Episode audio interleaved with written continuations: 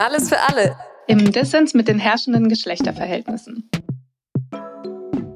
Seit mehr als 30 Jahren beschäftigen wir uns im Berliner Verein Dissens mit Geschlechterverhältnissen, mit Männlichkeit und Weiblichkeit, mit queeren Lebensweisen und Vielfalt, mit Hierarchien und Diskriminierung. In unserem Podcast besprechen wir Fragen, die uns und vielleicht auch euch beschäftigen. Das, wie es gerade ist und das, wie es mal sein soll.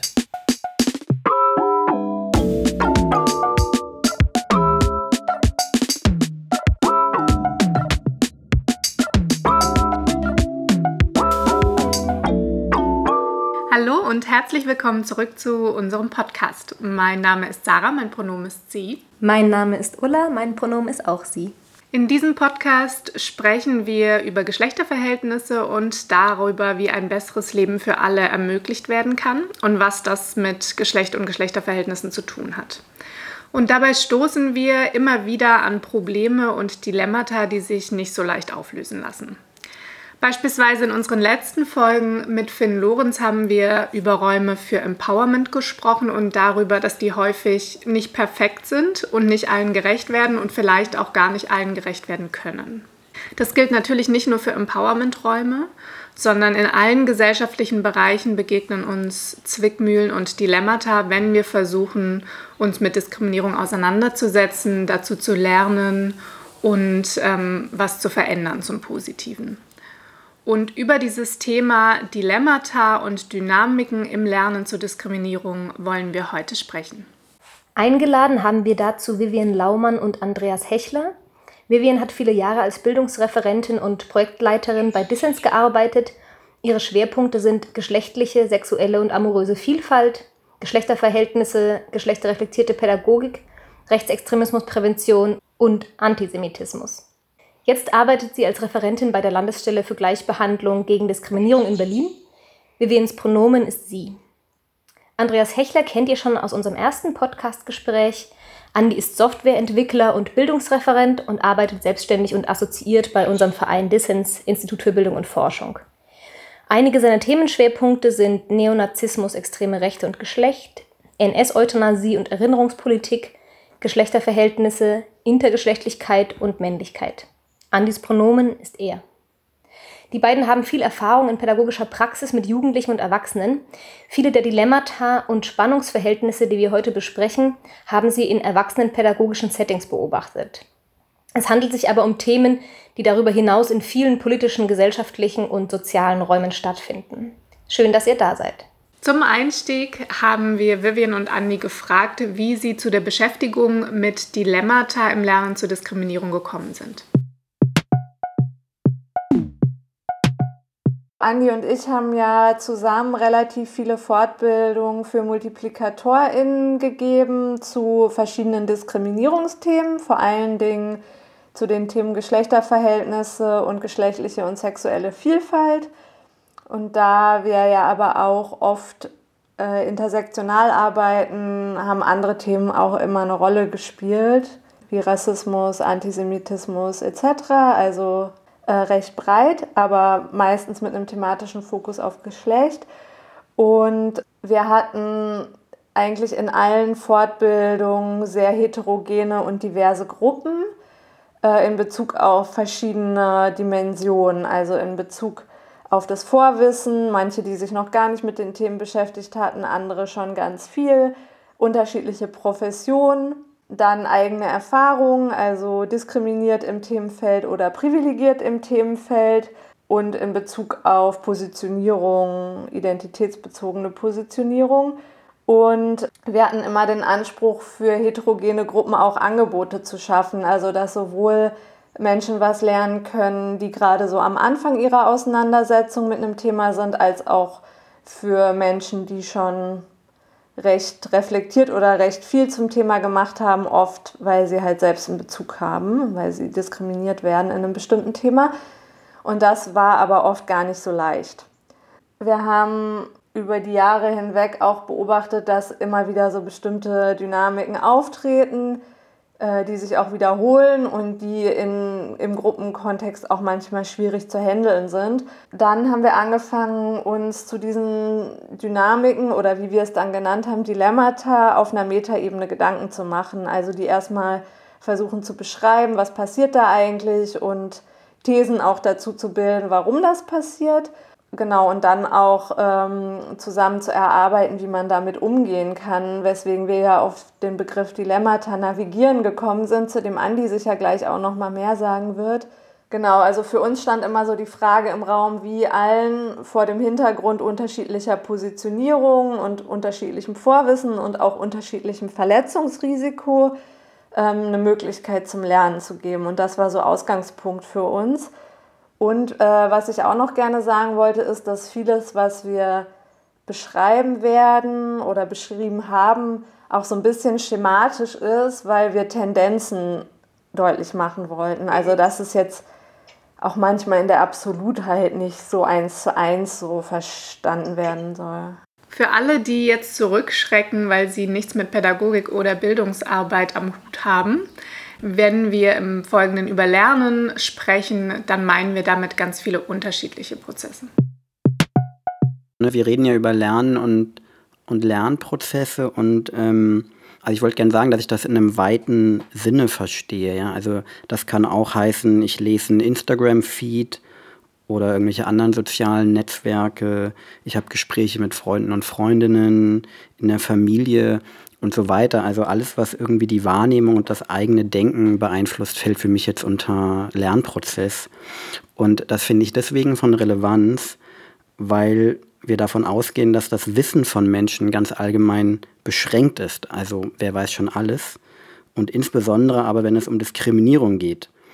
Und dass es aber zugleich extrem relevant ist, Wissen zu Diskriminierung und Privilegierung zu haben und auch verschiedene Lebensrealitäten von Menschen zu kennen, um nicht diskriminierend handeln zu können. Und von daher ist eben Lernen zur Diskriminierung wichtig, auch wenn man sich ansonsten überhaupt nicht für Pädagogik interessiert. Vielleicht daran anknüpfen geht es halt ganz zentral um Handlungsfähigkeit. Ne? Also was wir oft beobachten konnten, ist, dass aufgrund bestimmter Dynamiken äh, Leute halt handlungsunfähig sind oder nicht genau wissen, wie sie jetzt eigentlich handeln sollen. Und die These, die halt hinter dem steht, ist halt auch, dass wenn man sich diese Dynamiken und Spannungsfelder bewusst macht, dass es dann äh, helfen kann, äh, um darüber ins Gespräch zu gehen oder um irgendwie eine Form von Handlungsfähigkeit zu entwickeln. Also wenn wir uns mit Diskriminierung und Herrschaft beschäftigen, sind wir ganz viel mit Dilemmata konfrontiert. Und ein Dilemma ist eben dadurch gekennzeichnet, dass es sich nicht auflösen lässt. Also sonst wäre es kein Dilemma. Wir haben also Dilemmata im Lernen zur Diskriminierung, die nicht auflösbar sind. Nun sind Leute, die zur Diskriminierung lernen wollen, häufig Personen, die es ja richtig machen wollen, die eben nicht diskriminierend handeln wollen. Aber Lernen heißt immer auch Fehler machen. Lernen ist fehlerbehaftet. Im Kontext von Lernen zur Diskriminierung bedeutet Fehler machen was anderes als in einer Matheaufgabe. In einer Matheaufgabe mache ich halt einen Fehler, ja, blöd gelaufen. Bei äh, Lernen zur Diskriminierung bedeutet das häufig eben weiterhin diskriminierend zu handeln oder Leute zu verletzen. Das ist was Gewaltvolles. Klar, dass wir das vermeiden wollen. Ein anderer Grund ist, keine Fehler machen zu wollen, natürlich, dass das auch oftmals sanktioniert und im Zweifelsfall auch hart sanktioniert wird. Und wegen dieser harten Sanktionierungen ist eine These, dass äh, Fehlervermeidung eine Hauptmotivation im Lernen zur Diskriminierung darstellt. Wenn man das jetzt nochmal so zusammenfügt, also wir haben auf der einen Seite halt Dilemmata und auf der anderen Seite Menschen, die versuchen, alles richtig zu machen. Und das passt halt überhaupt nicht gut zusammen. Und deswegen knallt das, glaube ich, auch ziemlich häufig. Und wenn wir jetzt halt sagen, Dilemmata navigieren, dann meinen wir damit den Versuch, die Widersprüche auszuhalten, die es ganz real gibt und gleichzeitig einen guten Umgang damit zu finden, ohne den Fehler zu machen, zu versuchen, die Widersprüche nach einer Seite hin aufzulösen. Ich spreche jetzt von mir. Für mich war nochmal so ein Punkt, ich habe mich ziemlich stark über das Buch Beißreflexe geärgert, das 2017 im Querverlag erschienen ist, ne? also was so ziemlich viel Wirbel und Diskussionen in queeren Szenen, aber auch weit darüber hinaus verursacht hat, wo es viel um Fragen von Positionierung und Repräsentation und so geht. Und ich würde unterm Strich sagen, das war eine vertane Chance. Also ganz grob würde ich sagen, dass ich ja vielleicht 80 Prozent oder so von der im Buch formulierten Kritik teile. Und die 20 Prozent, die ich nicht teile, sind dann die, wo es einfach teilweise unseriös und undifferenziert wird und vor allem von einer unsolidarischen Haltung geprägt ist. Und das finde ich halt extrem ärgerlich. Also das sind in meinen Augen Leute, die da mitgemacht haben, die mit queeren und diskriminierungskritischen Szenen im Grunde genommen abgeschlossen haben und die sich auch den Widersprüchen und Dilemmata nicht mehr stellen.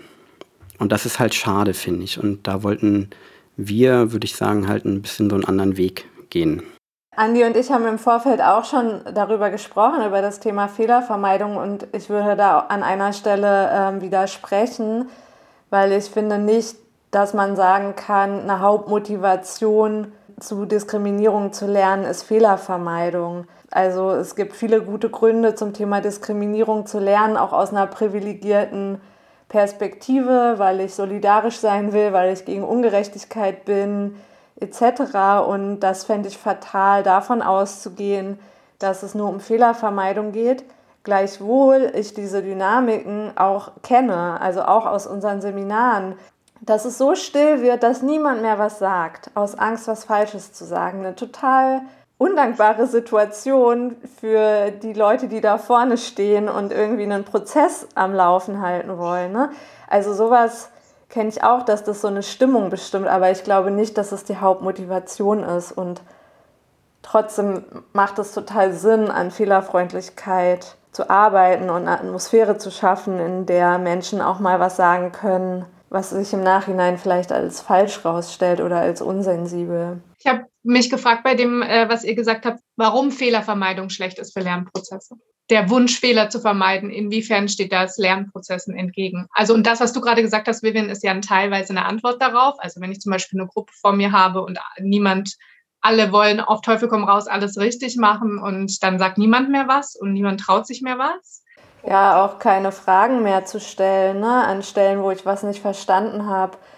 Oder was wir auch oft beobachtet haben, so eine Dynamik von so zu tun, als hätte man alles schon gewusst und hätte nicht selber auch so einen Prozess durchgemacht. Also in allen Themen, in denen, in denen ich diskriminiert werde, aber auch in denen, in denen ich privilegiert bin, gab es ja einen Prozess der Auseinandersetzung. Und ich wusste das nicht alles schon immer. Und Genau, manchmal gibt es so eine Tendenz, ja, so zu tun, als ob mhm. das schon immer alles da war. Und äh, also ich für mich kann sagen, bei vielen Themen habe ich ja auch Sachen gesagt, wo ich heute denken würde, oh je. Also ich würde sagen, die eigenen Lernprozesse werden tendenziell verleugnet. Also so wie Vivian das gerade gesagt hat, kann ich das auch von mir sagen. Aber das sind ja nicht nur wir beide, das kann jede Person von sich sagen und muss jede Person von sich sagen, dass man früher Dinge einfach nicht wusste, weil niemand wird mit einem umfassenden diskriminierungskritischen Wissen geboren. Das heißt, es hat bei allen Lernprozesse gegeben, auch häufig sehr umfangreiche. Zugleich kann man das aber kaum sich selber eingestehen und anderen auch nicht gegenüber. Und das würde ich als einen Verleugnungsprozess bezeichnen. Und ich würde zugleich sagen, das geht einher mit einem Projektionsprozess. Also, dass man die eigenen Fehler, die man früher gemacht hat, jetzt projektiv bei anderen entdeckt und damit aller Härte draufhaut. Das ist ein Teil dieser unfassbar destruktiven Dynamiken, die in meinen Augen zumindest teilweise stattfinden. Ja, und das vor allen Dingen unter Privilegierten, ne? Also bei Weißen, die zu Rassismus lernen oder bei Cis-Männern, die zum Thema Sexismus und Geschlecht lernen etc. Ich glaube, wir haben das mal der Kampf gegen das ehemals eigene genannt auf so einer individualpsychologischen Ebene ich teile das alles, was wir jetzt so gesagt haben und damit es zum Dilemma wird, ist ja aber, dass wir ja auch nicht wollen, dass wirklich alles, alles in einem Seminarraum gesagt wird und wir dann am Ende so fehlerfreundlich sagen, ja, schön, dass wir drüber geredet haben oder so, sondern wir haben ja schon auch ein Bestreben, den Lernraum so zu gestalten, dass da zum Beispiel nicht Diskriminierung reproduziert wird. Dass das passiert, ist, glaube ich, lässt sich gar nicht verhindern in dieser Welt, in der wir leben, aber das ist ja jetzt auch nicht unser Anliegen. Und da wird es ja dann zum Dilemma, dass ja, Leute Fragen stellen können müssen und auch sich mit, also an einem Punkt, wo sie sind, auch auseinandersetzen können müssen und gleichzeitig wir aber schon bestimmte Regeln in Anführungsstrichen für einen Lernraum auch im Kopf haben. Wir hatten mal in einem Seminar die Situation, dass wir angesprochen haben, wir wollen Fehlerfreundlichkeit im Raum und eine Person sagte, ja, aber das heißt ganz oft, dass die, die sowieso diskriminiert sind und diskriminiert werden, fehlerfreundlich den anderen gegenüber sein müssen. Und das kann es natürlich auch nicht sein. Also da ist das Dilemma, das Spannungsverhältnis sozusagen.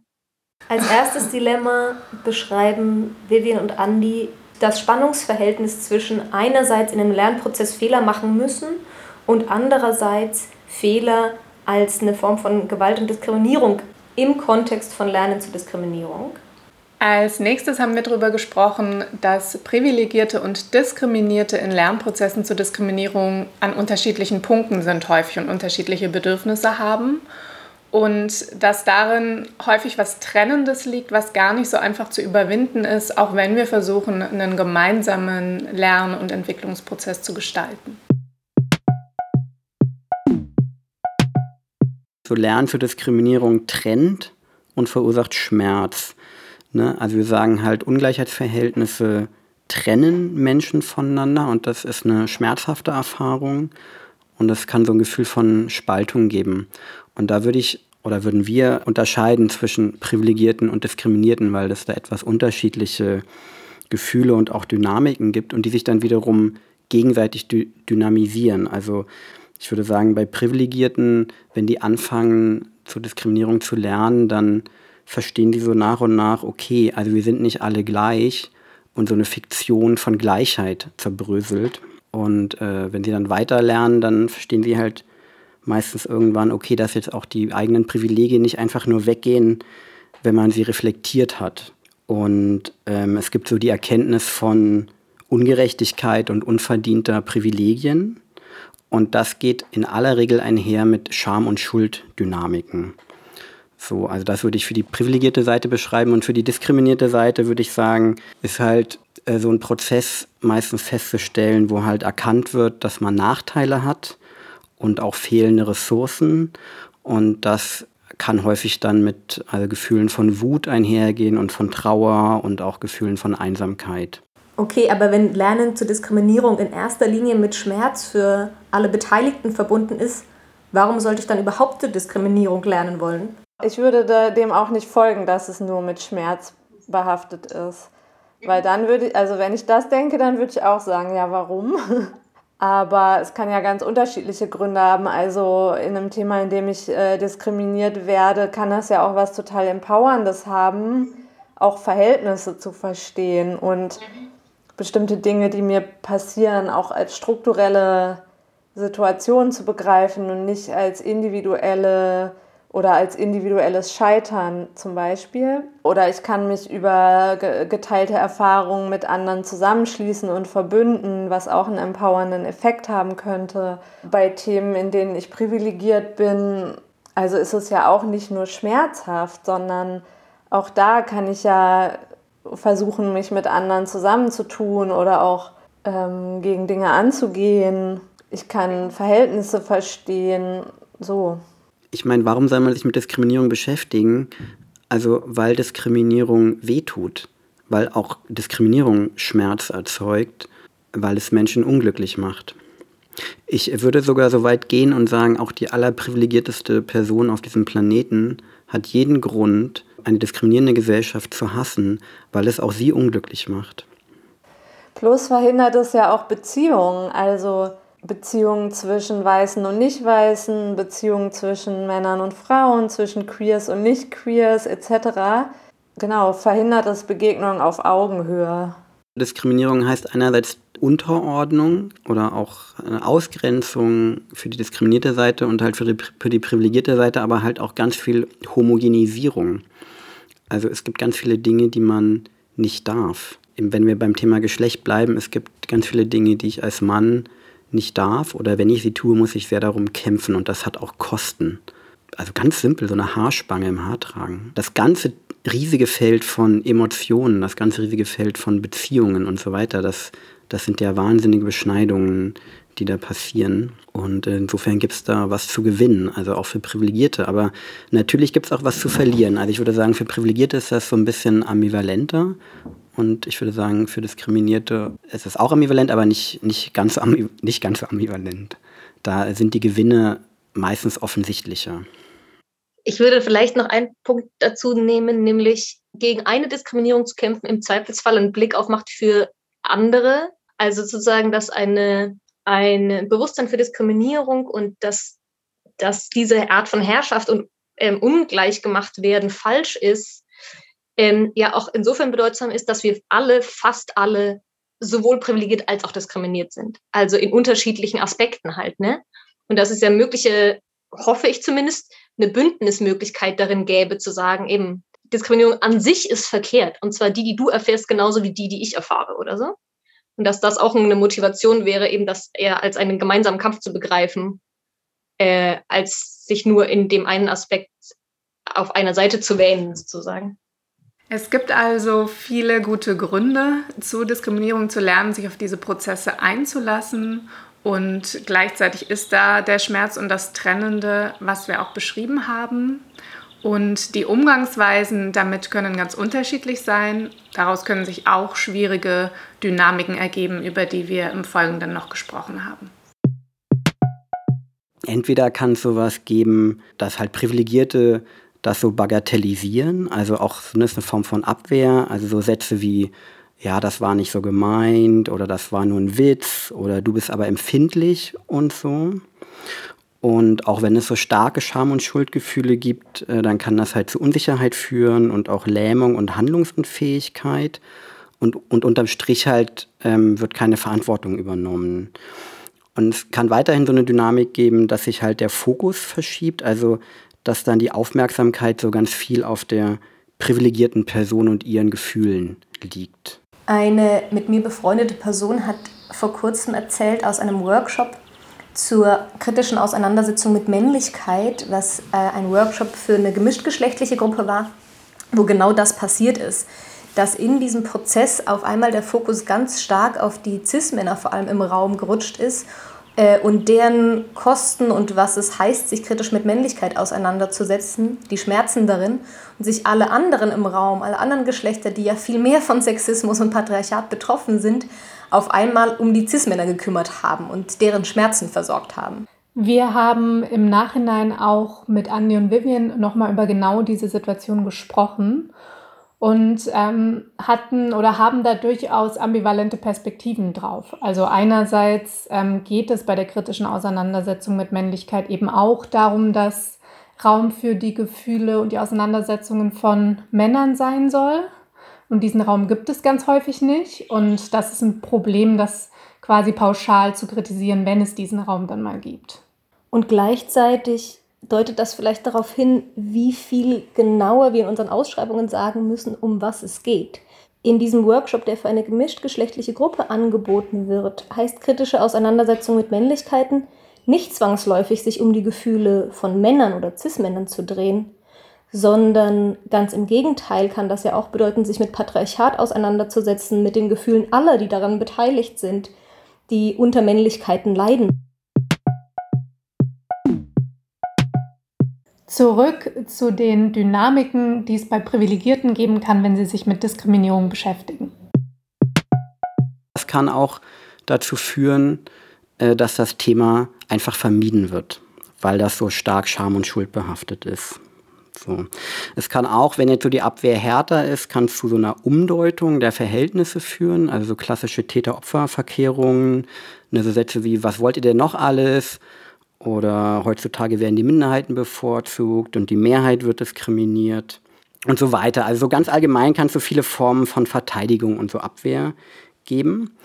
Und das wiederum kann dann in der Folge bei Diskriminierten noch mehr Wut erzeugen und noch mehr Verzweiflung und auch sehr heftige Reaktionen, die auch teilweise einfach nötig sind als eine Form von Selbstschutz.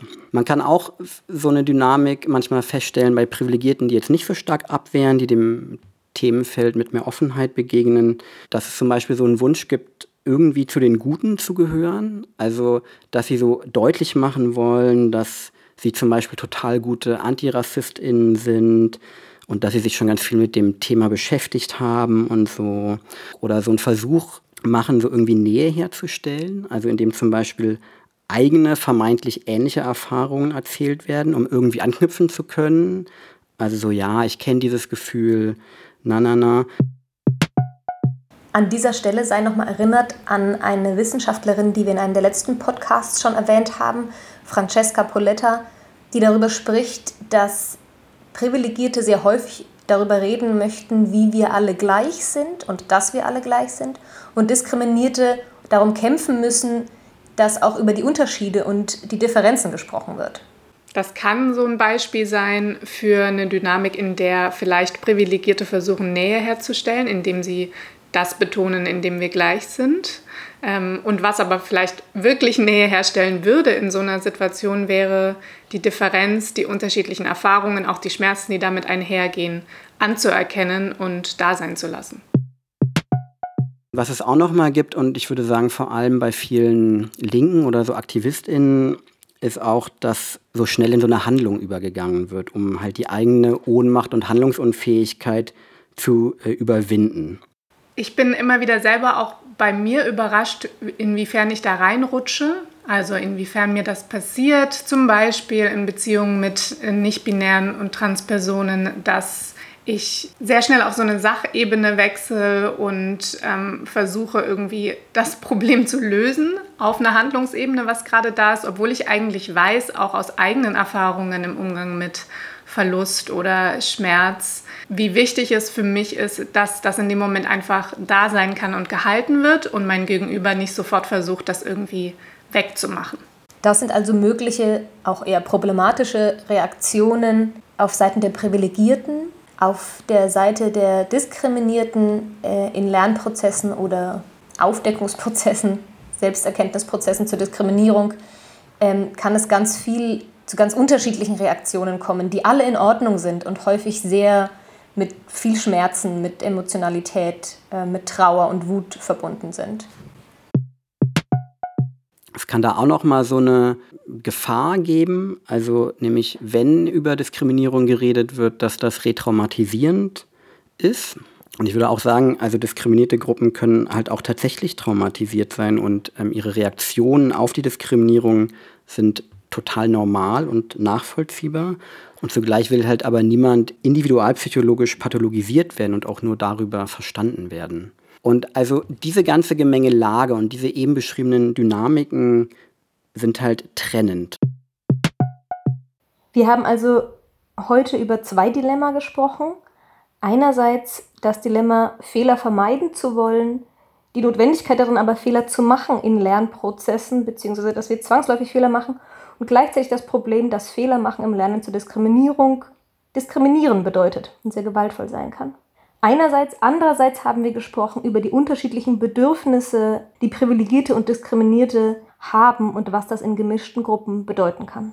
Ich finde diese Gedanken und Überlegungen, die wir bis hierhin ausgetauscht haben, total hilfreich, weil im Lernen, in der Auseinandersetzung zur Diskriminierung der Fokus häufig ja auch zu Recht erstmal darauf liegt, dass wir alle das Gute wollen und ähm, das, was wir für eine bessere Welt halten oder uns ähm, wünschen und gleichzeitig eben dieses Trennende, was da ist, auch einmal anzuerkennen und stehen zu lassen, finde ich da total gut und hilfreich, weil es es eben gibt. In einer Gruppe ist das natürlich ultra komplex, ähm, wegen der unterschiedlichen Positionierungen von Diskriminierung und Privilegierung im Raum, weil, wie wir schon ein paar Mal gesagt haben, keine Person oder die allerwenigsten Personen nur privilegiert oder nur diskriminiert werden und dann noch jede Menge andere Erfahrungen auch noch mit im Raum sind. Und selbst äh, wenn ich mit anderen Personen in einem Verhältnis genau gleich diskriminiert bin, also beispielsweise im Verhältnis Sexismus, jetzt in meinem Fall, heißt das ja nicht, dass wir Diskriminierten alle das Gleiche brauchen oder wollen. Ich hatte eine Situation in der Gruppe mal, wo ich über sexualisierte Gewalt gesprochen habe auf so einer Metaebene und das ähm, von einer anderen Person sehr unterbunden wurde, die sagt hat, äh, sagte, das ist für sie sehr schmerzhaft, weil sie sexualisierte Gewalt erlebt habe. Während ich auch sexualisierte Gewalt erlebt habe und für mich dieses nicht drüber reden dürfen oder sollen eher so eine Silencing-Erfahrung wieder hochholt. Also für mich ist drüber reden ganz wichtig als ein Auseinandersetzungsprozess. das ist natürlich irgendwie eine nicht auflösbare Situation. Wenn ich sage, ich möchte darüber reden und die andere Person sagt, das ist ähm, total schmerzhaft, das zu tun und für mich wäre es total schmerzhaft, das nicht zu tun. Also Diskriminierte haben nicht immer die gleichen Bedürfnisse oder Bedarfe. Es gibt, auch das haben wir besprochen, trotz dieser ganzen Komplexität jede Menge guter Gründe, uns diesen Prozessen trotzdem zu stellen. Wir denken, dass der Blick auf diese Dilemmata und Dynamiken, die uns dabei begegnen, hilfreich sein kann, um handlungsfähiger zu werden im Umgang damit. Und ähm, genau das werden wir auch in der nächsten Folge nochmal weiter besprechen. Viele Grüße, wir freuen uns aufs nächste Mal.